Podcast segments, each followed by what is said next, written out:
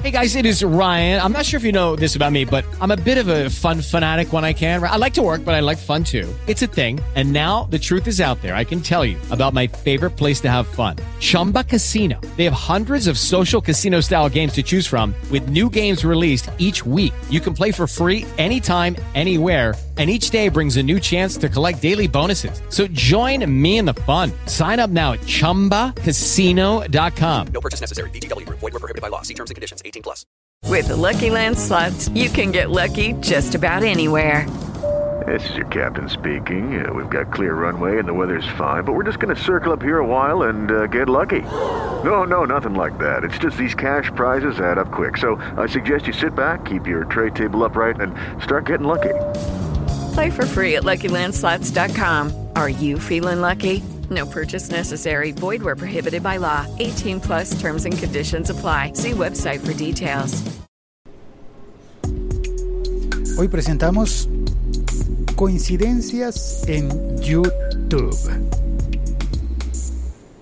Hola, soy Félix, arroba locutorco, volviendo a hacer los directos. Llevaba ya unas dos semanas sin hacer directos en este podcast, así que hoy está de nuevo en directo. No esperes nada de edición ni de musiquitas. No mentiras, musiquitas sí, a mí me gustan.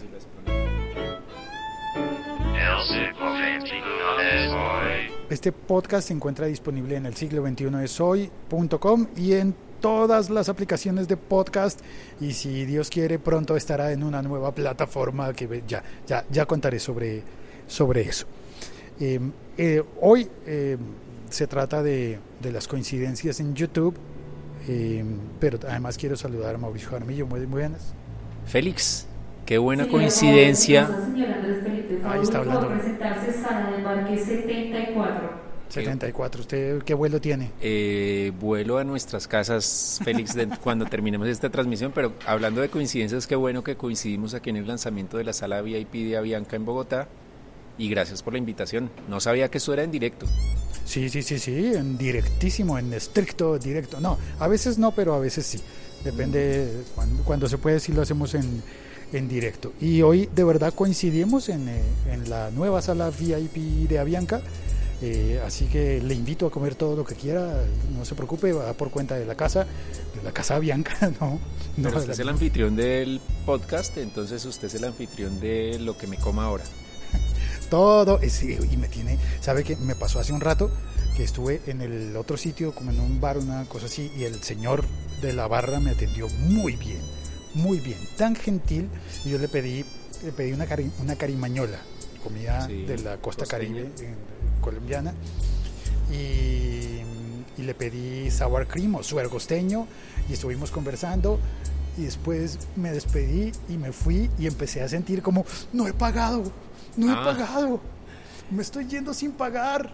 Es que aquí no son achiras para los colombianos que nos sí, están hay oyendo. achiras. No, pero no son achiras, que es lo que hay en casi Ah. todo, en casi todos, sino que hay de todo, hay comida, hay ensa- o sea, comida muy buena, ensaladas, pero hablando de otras cosas, hay una sala de confer que uno puede armar un grupo de trabajo y reunirse eh, con silencio, aislada, hay duchas, esto está de muy alto nivel.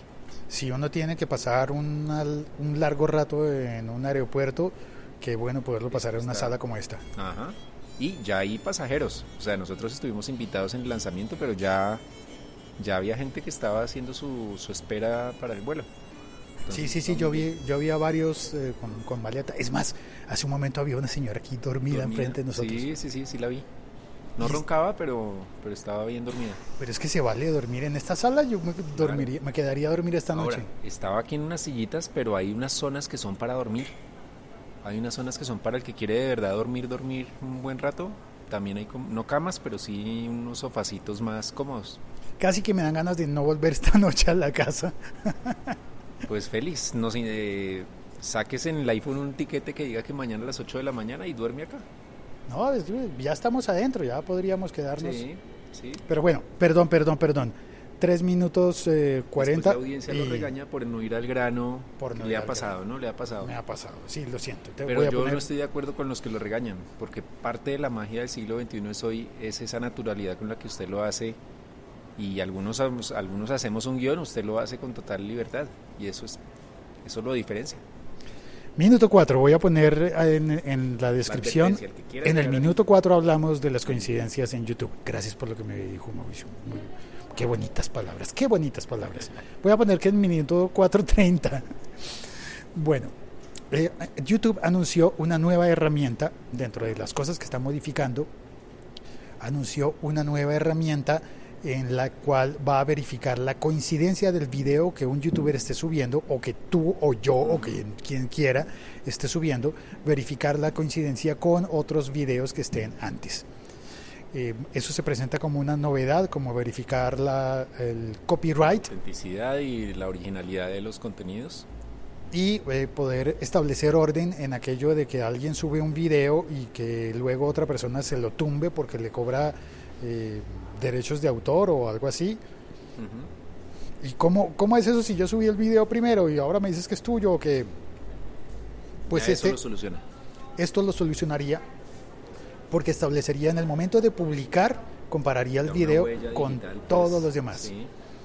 para definir que no se parece a ninguno y lo que no sé es qué pasa en caso de que apare en que en caso de que uno tenga un video original y le salga la alerta de se parece a uno de alguien de Singapur ¿qué hace uno? No, por lo que sé, eh, no hay riesgo de que pase eso.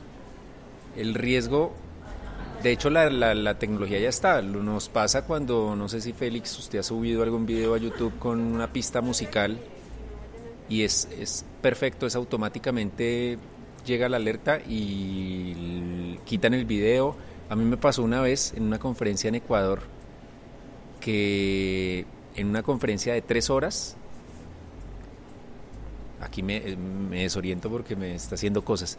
Ah, porque no, porque estoy mirando que está En viendo una la transmisión. conferencia de tres horas utilizó en el remate, que es un taller de periodismo, fue una conferencia, no, conferencia taller de tres horas de periodismo digital y cerraba con un video cuyo cantante, con un video que tiene música de un cantante que se llama Kane West. Lo conocí por ese video que compartí. Ajá. Pues el video lo silenciaron. O sea, mi conferencia sigue ahí publicada en completo silencio. O sea, como si fuera un mimo. Toda no la conferencia desmontaron el video, sino que quitaron por, por un video que en realidad era de un minuto y medio, no eran tres, en- eran tres minutos, no cinco. Una conferencia de tres horas. Entonces la tecnología está ahí y no va a pasar que ah, mi video es medio parecido a uno de Singapur o a uno que. No, tiene que ser exactamente igual porque hay unas huellas, yo las llamo huellas digitales, pero que son digitales en el sentido digital del término, que no hay manera. Es decir, alguien puede falsificar o tratar de hacerlo igual y no queda igual porque no tiene la misma huella. Entonces no hay riesgo. Para mí es muy positivo porque va a evitar el plagio en esos litigios de no, yo lo subí primero, yo lo hice primero, pues esa huella va a permitir que se sepa exactamente quién es el dueño. Lo que no veo tan positivo es que si no hay una educación sobre el tema, eh, vamos a perder parte de la magia que ha tenido YouTube y parte de la magia del mundo digital y es que podemos compartir, rehacer, mezclar, que es parte de su visión punk de- del- asunto y que entonces se va a volver más cor- corporativista. Pues hoy en día, por ejemplo, esta semana le quitaron una cuenta en Twitter a, a un periodista que publicó el gol de Jerry Mina. ¿Por qué? Porque la FIFA lo tiene así establecido y por huella fácilmente supieron que tomó el video de Jerry Mina y le quitaron la cuenta. No quitaron el video solamente, sino la cuenta. pero es que claro es un gol en el mundial de fútbol eso es propiedad de, de la Claro, es FIFA propiedad de la FIFA, pero es una cosa de un minuto que todo el mundo lo ha visto mil veces y la FIFA no, no está perdiendo nada, al contrario, le amplifican. Eh, uno ve los, por ejemplo, el Super Bowl. El Super Bowl estimula que la gente comparta fracciones de video. Claro. Entonces, ¿por qué en Colombia Win Sports o por qué la FIFA no lo permiten? Pues esa es otra discusión. El asunto es que se le da el poder ahora a cualquier creador, a usted, a mí y a un youtuber y a un profesor que dé sus clases en YouTube, de hacer ese mismo bloqueo. Si no hay una formación de cultura digital, la gente va a volver a los viejos tiempos de esto es mío y yo lo publico y si quiere verlo tiene que entrar a mi canal. Es lo que no sería tan positivo si YouTube no hace la tarea también de formar a la gente y decirle, mire, solo suspenda lo que es un vil plagio, pero lo que está amplificando lo suyo, lo que está mezclando, eh, permítalo. que es la filosofía de Creative Commons y que es diferente a la de los derechos de autor. Vamos a ver qué pasa. Bueno, Estoy sí, especulando porque esto apenas lo lanzaron y vamos a ver cómo... Además, yo creo que esto ya existía en otro nivel. Y es que este tipo de copyright existe para los que están asociados Sí. en networks de YouTube o en canales de televisión o eh, empresas de mucho poder que, que- que podían establecer esa especie de huella digital del video o del audio empleado en el video, las canciones. Eso ya existe, ya existía desde antes. Hace Solo mucho, que creo que la diferencia es que ahora va a estar al alcance de todos. se democratiza con lo bueno y lo malo que eso puede generar. y, y empezaría a funcionar entonces con canales de una persona que abra un canal nuevo y sube su video por primera vez, ya va a tener esa huella digital diciendo este es de esta persona. Claro. Entonces, si YouTube y bueno, Google suele tener un buen componente de, de- de- de sensibilización y de capacitación, hace bien la tarea, puede ser muy positivo porque el plagio, eh, esas malas prácticas mm, pueden minimizarse, pero tiene que hacerlo bien para que no se vuelva contraproducente. Y no se vuelva entonces cada uno promoviendo su canal y tiene que, o sea, como jardines vallados se llamaba el término y es, usted no puede Cruzar salirse, sí, tiene que meterse aquí y de aquí no salga porque afuera no va a haber mi contenido. Cuando ya hablamos de contenido líquido, de colaboración, de una cantidad de conceptos. que es- Contenido líquido, ¿cómo así? Contenido líquido es uno que utiliza ahora la Daniel Sanpero Espina, le quedó gustando el concepto, pero no es nuevo. Es, imagínese el, el contenido como ha estado siempre, en un recipiente. Imagínese un periódico, es un vaso en el que ahí está el contenido. Pero el cuando ya lo pensamos como contenido líquido es que puede fluir en diferentes plataformas y se adapta. Entonces está en video, pero Hora 97:45, puede- Cali se Cali, Sara Cali, 75. oyentes, si hay alguien allí que quiere viajar a Cali, eh, pero puede ese ese video puede saltar al podcast y puede eventualmente una partecita volverse una historia de Instagram y bueno, ese es el contenido líquido que puede fluir de una plataforma a otra, cambiando el formato, cambiando cosas, pero manteniendo una esencia o un mensaje. Entonces podemos saltar de ese contenido líquido otra vez a esos espacios cerrados que incluso en la misma YouTube cada canal es un espacio que no van a dejar que se amplifique, que se distribuya, que se mezcle. Entonces hay, hay un componente cultural que ojalá que lo tengan ellos contemplado, Félix. El caso es que en teoría ya nadie va a poder copiar impunemente a otra persona o clonarle los videos o eh, es que ni siquiera es, Plagiar, es plagiar. ni siquiera es como bueno porque es que habría un plagio de que yo hago mi versión y entonces me he visto del mismo color. Eso se ve mucho por ejemplo en la plataforma de Musicali hay una niña o un niño que baila una canción Sí, y otra niña decide vestirse igual para bailar la canción igual, imitarla y luego pone la pantalla dividida, la primera y la segunda, el original y la copia. ajá.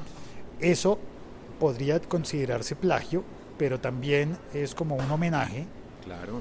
Y lo que sí no se vale es coger el video de otra persona, Y robárselo y subirlo a mi canal, como, como ha pasado con, con, no sé, con tantas cosas. Sí, por eso ahí lo cultural es tan importante. Mire que la, feliz la, que la, las licencias Creative Commons no es que todo el mundo pueda hacer lo que quiera con el contenido de uno, es que uno decide hasta dónde da permiso. Eh, entonces, si yo quiero que la gente comparta mi contenido, incluso que lo mezcle, pero que no haga negocio, creo una licencia de Creative Commons. Pero si tomo una foto y no me importa si el que la agarre se haga millonario con camisetas y no me dé un peso, doy permiso para que se vuelva millonario si quiere. Eh, y en YouTube, digamos que está en la licencia estándar de YouTube, que es más o menos abierta, y también la gente puede escoger esas licencias.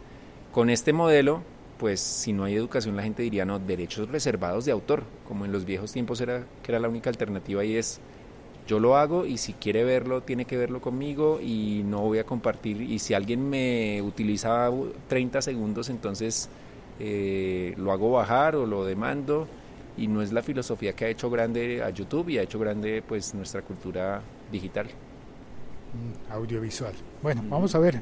¿Y qué licencia le ponemos a este episodio podcast? Ya se acaba. Esto tiene licencia Creative Commons. Puedes compartir. Es más, compártelo, por favor. Ese es el para yo soy hincha de las licencias Creative Commons desde que monté enter.co en 2010 era licencia Creative Commons cuando me fui la volvieron derechos reservados, pero pues si a usted lo comparten, ¿quién gana? Gana la audiencia que lo conoce y gana usted y el mundo, el siglo XXI soy porque va a tener una nueva audiencia. Entonces, fantástico compartir. Obviamente no es regalar todo, pero, pero, pero a eso estamos, a eso estamos llamados, a compartir en lo que se pueda y, y, y eso nos ayuda a crecer a todos. Oiga, debo confesar que yo también compartí los goles de Jerry Mina.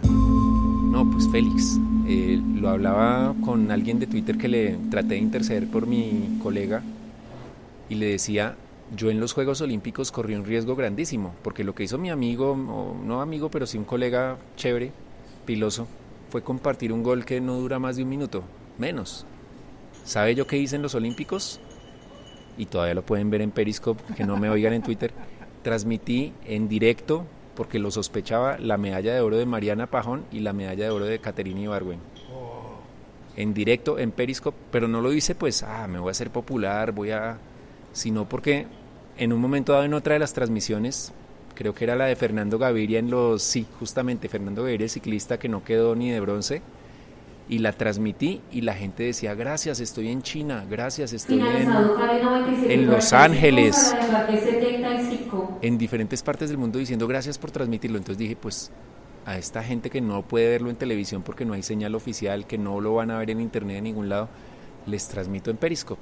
Pero pregunta, ¿usted estaba en ese momento en el, eh, en el estadio Bogotá, en frente al televisor. frente al televisor? frente al televisor.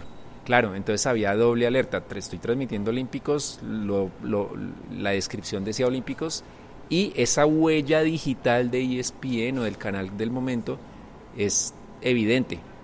Entonces, claro, al final, al final de los Olímpicos, no, al final de esa segunda transmisión, creo que fue la de Caterín, me suspendieron la cuenta de Periscope por cuatro horas.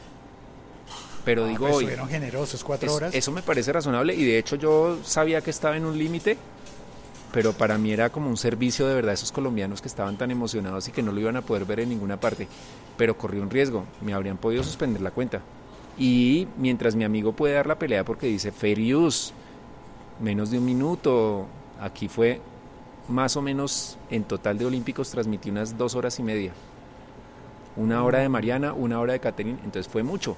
Sin embargo, fue una sanción suavecita y ya le dije a mi amigo el contacto de Twitter, ya 2010 y 2020 ya no los transmito, ya los colombianos que se las ingenien de otra forma porque no me arriesgo. Pero espere, del- lo castigaron por cuatro horas, pero el video sigue No me disponible los en quitaron. Félix, no me los quitaron. Por ahí perdí unos, pero eran por antigüedad, pero los de los Olímpicos están ahí. Mientras nos despedimos voy a echar una curiosidad. ¿Va a mirar? Sí, pero Periscope, hasta- En Periscope también es como en, eh, como en eh, Twitter. sí, Mauricio Jaramil, Tal cual. Con una L. Bueno, Y ya además, sabes. pues obviamente que aunque lo hice como un servicio, imagínese también la emoción de tener 1200 concurrentes en una sola transmisión, pues que eso no es, un- no es lo normal para una persona natural en... en Periscope. Claro.